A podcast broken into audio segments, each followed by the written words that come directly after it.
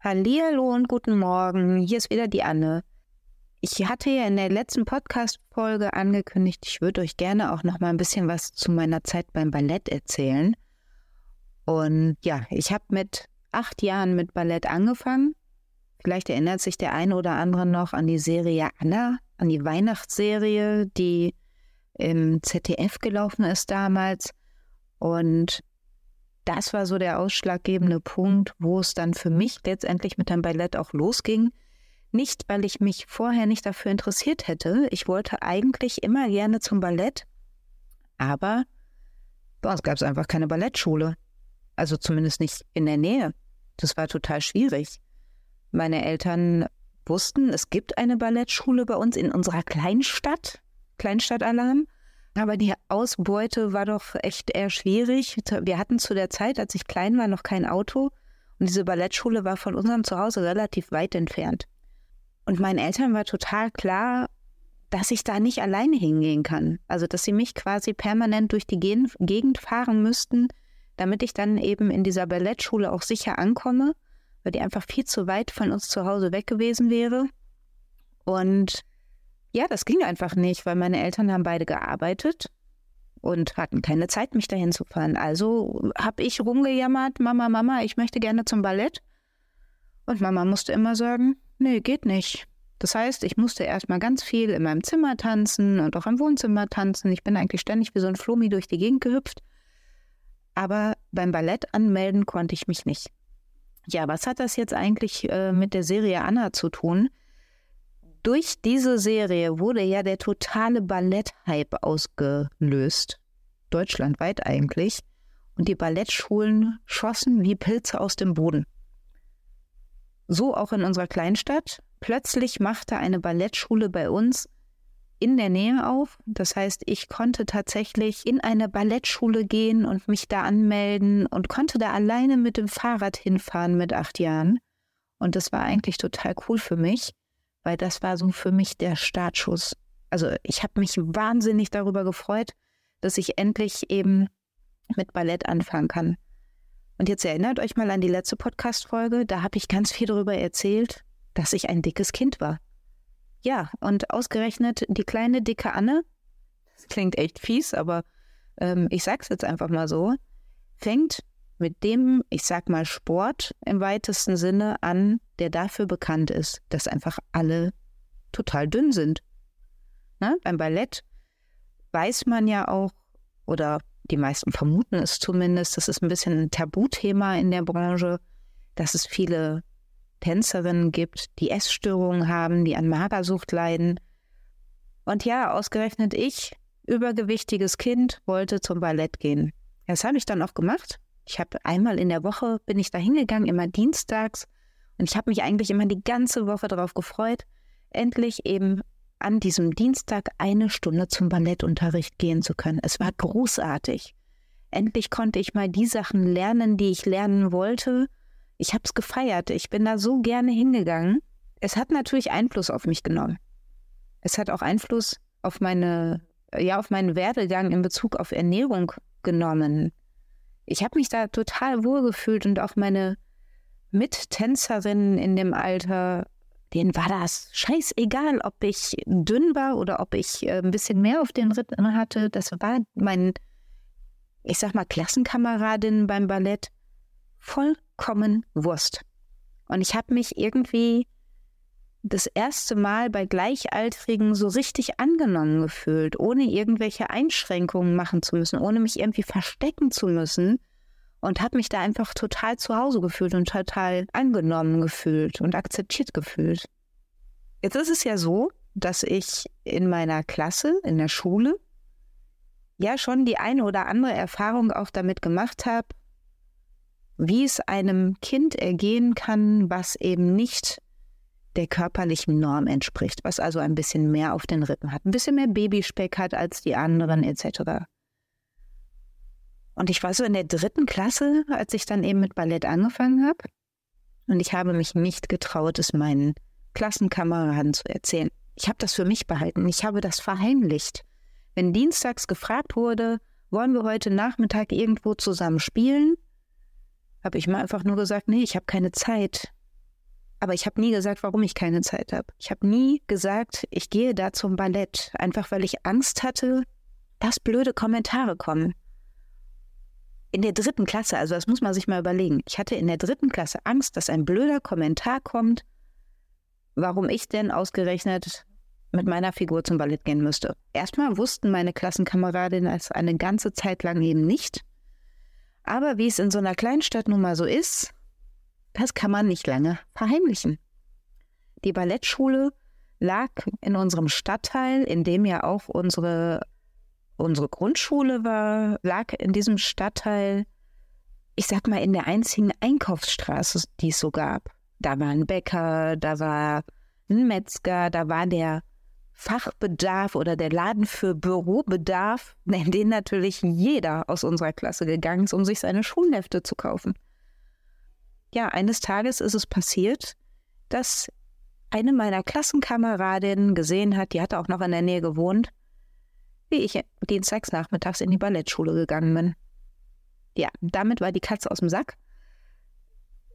Damit hat sich das in meiner Klasse relativ schnell rumgesprochen, dass ich zum Ballett gehe. Und es hat keine 24 Stunden gedauert, nämlich genau bis zum nächsten Morgen, als ich wieder in die Schule musste, als ich darauf angesprochen wurde ja, ich habe gesehen, du bist da gestern in die Ballettschule gegangen, gehst du jetzt zum Ballett? Und ja, was soll ich dann sagen? Also, ne, die eine Sache ist es zu verheimlichen, die andere ist es deswegen zu lügen. Und dann habe ich gesagt, ja, ich gehe jetzt zum Ballett. Und jetzt ratet mal, was die erste Reaktion darauf war. Du gehst zum Ballett, dafür bist du doch viel zu dick. Das war halt der erste Satz, den ich dazu gehört habe. Nicht, ah, Ballett, wie toll und Tanzen ist cool, ich mag das auch, ich würde da auch gerne hingehen oder sonst was. Nein, die, die erste Reaktion, die ich bekommen habe, war, wie du machst Ballett, du bist doch zu dick dafür. Und das nach dieser ganzen Arie vorher, die Jungs wollen nicht neben mir sitzen, ich fühle mich minderwertig im Gegensatz zu meinen spindeldürren Freundinnen etc. Ihr erinnert euch an die letzte Podcast-Folge. Und es hat mich mal wieder bestätigt. Es hat mich darin bestätigt, dass es richtig war, zumindest zu versuchen zu verheimlichen, dass ich da hingehe weil es war natürlich, ganz blöd ausgedrückt, der nächste Schlag mitten in die Fresse. Und damit habe ich mich ganz und gar nicht wohlgefühlt. Aber trotz allem habe ich mich nicht unterkriegen lassen. Trotz allem habe ich gesagt, ich möchte weiter zum Ballett gehen. Ich werde weiter in diese Ballettschule gehen und das machen, worauf ich all die Jahre gewartet habe. Ich werde weiterhin das machen, was ich gerne mache. Meine Freizeit so gestalten, wie ich mir das vorstelle und nicht das zu tun, von dem meine Mitschüler denken, dass das das Richtige wäre. Ja, also wenn es nach denen gegangen wäre, wäre ich wahrscheinlich irgendwie mit irgendwelchen Jungs auf den Bolzplatz gegangen. Da hätte ich vielleicht besser hingepasst. Und statt an die Ballettstangen. In einem engen Trikot mit weißer Strumpfhose, in der man jede Speckrolle sieht. Also so ehrlich muss man sein. Man sieht in diesem Ballett-Outfits einfach alles. Und ich habe es trotzdem gemacht. Einfach weil ich es in Kauf genommen habe dafür, dass ich das machen kann, was ich liebe. Ja, und so bin ich dann erstmal ein paar Jahre so in diese Kinderballettgruppe gegangen. Und als ich dann elf war, stand eine Ballettaufführung an. Und ich habe mich wahnsinnig auf diese Ballettaufführung gefreut. In unserem kleinen Stadttheater, ich glaube, da sind so 800 Leute reingegangen, dass man auf der Bühne mal präsentieren kann, was haben wir eigentlich gelernt. Und meine Ballettlehrerin stellte mich tatsächlich in die erste Reihe, mitten rein, direkt vorne in die Mitte, erste Reihe. Und meine Mutter, es ist ganz witzig, ich habe mich vorgestern, glaube ich, mit meiner Mutter tatsächlich über dieses Thema unterhalten sagte, ihr hatte meine Ballettlehrerin immer gesagt, wenn meine Mama skeptisch war, hm, erste Reihe, meinen Sie denn, dass die Anne das auch kann? Und meine Ballettlehrerin hat immer nur gesagt, ja, die kann das, die macht das gut. Lasse sie dann immer da vorne stehen. Das ist schon ganz in Ordnung so. Die kriegt das gut hin. Hat meine Mutter natürlich gefreut. Und dann hat sie es auch nicht weiter in Frage gestellt. Sie hatte sich halt immer nur Gedanken gemacht, hm, ob ich das so hinkriege und dann so auf dem Präsentierteller und so. Aber als sie das dann gehört hat, war sie glücklich, hat sich gefreut, nicht nur, dass das Kind Spaß am Tanzen hat, sondern dass die das auch noch gut macht. Ja, umso blöder ist es dann tatsächlich, wenn man dann irgendwann mitbekommt, weil man es einfach hört. Also ihr müsst euch vorstellen, unsere Ballettschule, das war eine ganz kleine Ballettschule, ja, also nichts, was man so sieht mit riesen Ballettsälen oder so, ähm, was man schon mal im Fernsehen sieht. Nee, das war eine kleine Privatschule mit einem Raum und der Schreibtisch, also so das Büro meiner Ballettlehrerin, war lustigerweise mit so einem Duschvorhang vom Trainingsraum abgetrennt. Also nichts irgendwie mit Tür oder sonst was. Das heißt, alles, was in diesem Raum besprochen wurde, haben wir Kinder, die da waren, logischerweise dann auch mitbekommen. Ja, und eines Tages bekam ich dann als Elfjährige mit, wie eine Mutter von einer Mittänzerin zu meiner Ballettlehrerin sagt, Sie können doch dieses dicke Kind nicht vorne in die erste Reihe stellen, da sieht sie ja jeder. Geil, oder? Also, das. Ich hab's gehört mit elf Jahren und eine erwachsene Frau sagt zu der Ballettlehrerin, man müsse mich doch im Grunde genommen verstecken. Man darf mich nicht in die erste Reihe stellen, weil ich ja zu dick bin. Das passt ja nicht zum Ballett. Nur weil sie wahrscheinlich sauer darüber war, dass ihre Tochter da nicht stand. Die typische Eislaufmutter vielleicht, keine Ahnung. Ich weiß auch gar nicht mehr, welche Mutter das war. Ich weiß nur noch, dass sie es gesagt hat. Und da habe ich echt gedacht, die hat sehr wohl nicht alle. Also es war für mich ja schon schlimm genug, von Klassenkameradinnen und Klassenkameraden in der Grundschule blöd angemacht zu werden, schlicht behandelt zu werden, zum Teil aufgrund meiner Figur. Aber mitzubekommen, dass ein erwachsener Mensch über mich urteilt und quasi einem anderen erwachsenen Menschen sagt, dass ich kein Ballett machen darf, weil ich ja zu dick dafür bin und wenn überhaupt auf einer Schulaufführung nur in der letzten Reihe stehen darf, damit mich bloß keiner sieht, das ist das allerletzte. Was sind denn das für Menschen? Also was sind das für erwachsene Menschen, die ein Kind dafür verurteilen, dass es vielleicht ein bisschen mehr auf den Rippen hat als alle anderen. Das war so ein einschneidendes Erlebnis für mich, das war echt krass. Ja, aber wie hat jetzt meine Ballettlehrerin darauf reagiert? Meine Ballettlehrerin hat mich tatsächlich in Schutz genommen, hat zu dieser Mutter gesagt, nee, die bleibt genau da stehen, wo sie steht, die macht das nämlich gut. Die macht es auch besser als ihre Tochter. Bei der können die anderen Kinder abgucken, wenn sie vielleicht nicht weiterkommen oder vergessen haben, wie es weitergeht, die bleibt genau da stehen, weil vorne steht nicht derjenige mit der besten Ballettfigur, sondern derjenige, der es am besten macht. Ja, krass, mega. Habe ich natürlich aufgehört. Und ich war stolz wie Oscar. Ich war so stolz darauf.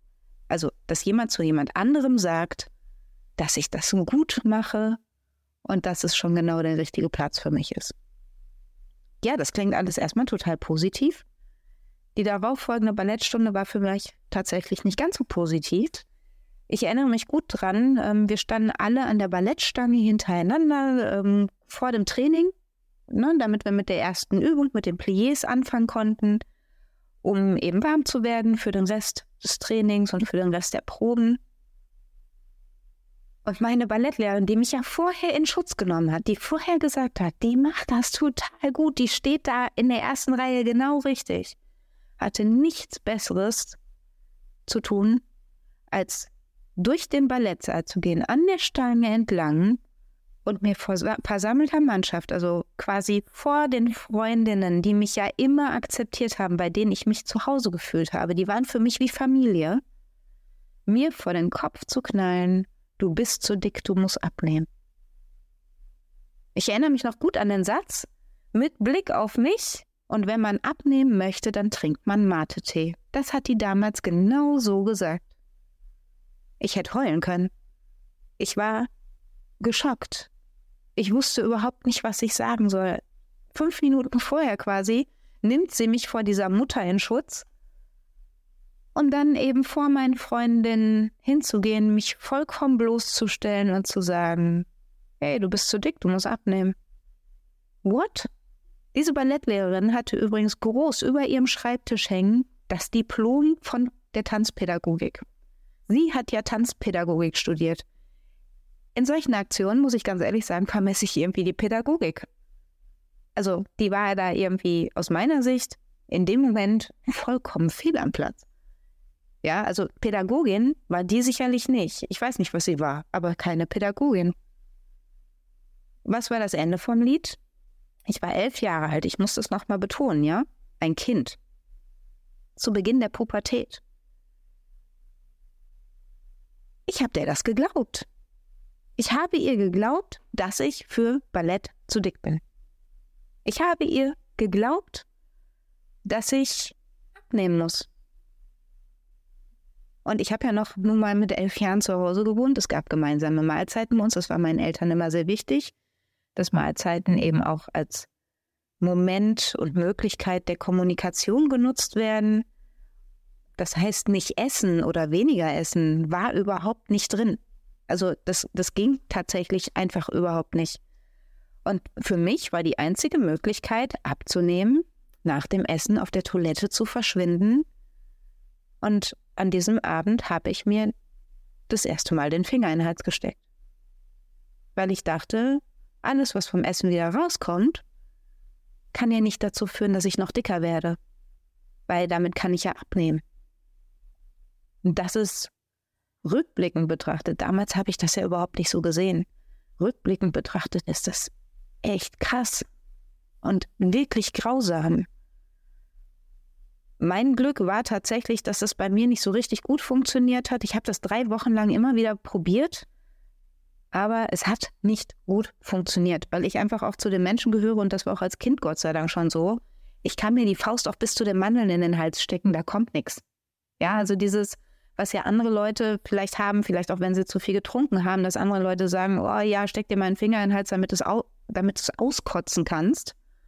Das hat bei mir nie funktioniert. Also Deswegen, ähm, ich habe das drei Wochen lang immer wieder probiert, aber es hat halt einfach bei mir nicht richtig funktioniert.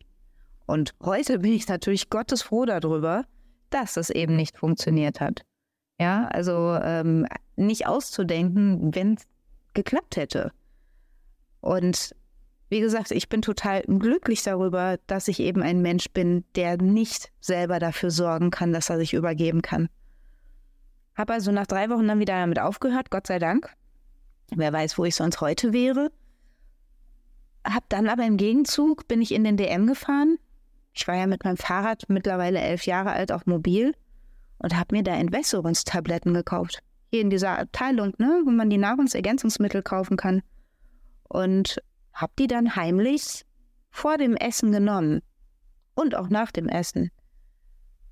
Ist natürlich total bescheuert, aber von den Menschen, die essgestört sind, die werden mich oder mal eine Essstörung hatten, die werden mich bestätigen, dass sie es vielleicht selber auch gemacht haben, dass das schon auch durchaus ein beliebtes Mittel ist, weil natürlich weniger Gewicht auf der Waage angezeigt wird, einfach aufgrund dessen, dass Wasser ja nun mal auch was wiegt.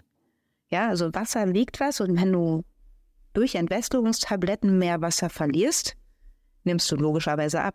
Doberweise nimmst du aber Wasser ab und kein Fettgewebe und ich wollte ja Fettgewebe verlieren. Wie gesagt, habe ich eine ganze Zeit lang gemacht. Ich, da weiß ich tatsächlich gar nicht mehr, wie lange ich das eigentlich gemacht habe, aber das war schon eine relativ lange Zeit. Meine Eltern hatten keine Ahnung und werden jetzt, wenn sie das hören, wahrscheinlich vom Glauben abfallen und denken, krass, warum haben wir das nicht mitgekriegt? Aber hey, man ist, wenn man solche Erfahrungen gemacht hat, ein ganz, ganz großer Experte im Verheimlichen. Natürlich haben meine Eltern das nicht mitbekommen. Die hatten nicht mal ansatzweise einen Verdacht. Die wussten ja auch nicht, was mir so in der Grundschule oder eben dann auch beim Ballett hinterher um die Ohren gehauen wurde in dem Alter.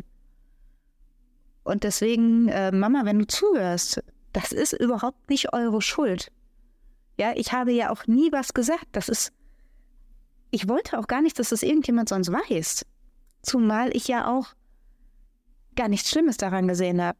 Wie gesagt, für mich war das ja vollkommen normal, dass andere Menschen so mit einem umgehen und so auf einen reagieren. Und deswegen äh, kam mir das nie falsch vor. Mir kam es überhaupt nicht falsch vor, dass mir meine Ballettlehrerin sagt, ey, du bist zu fett, nimm gefälligst mal ab. Das war normal für mich. Und das hat sich erst Jahre später geändert, dass ich eben gesehen habe, ey, nee, ganz ehrlich, das ist überhaupt nicht normal. Ja, das, sage ich mal, war jetzt so der Einstieg in meine Ballettzeit. Das ist natürlich noch nicht die ganze Geschichte. Die Geschichte geht logischerweise noch weiter. Aber ähm, man kann eins sagen, abschließend, das, was da passiert ist, eben als ich elf Jahre alt war und in der ersten Reihe bei der Ballettaufführung stehen sollte und die Reaktion von anderen Menschen darauf,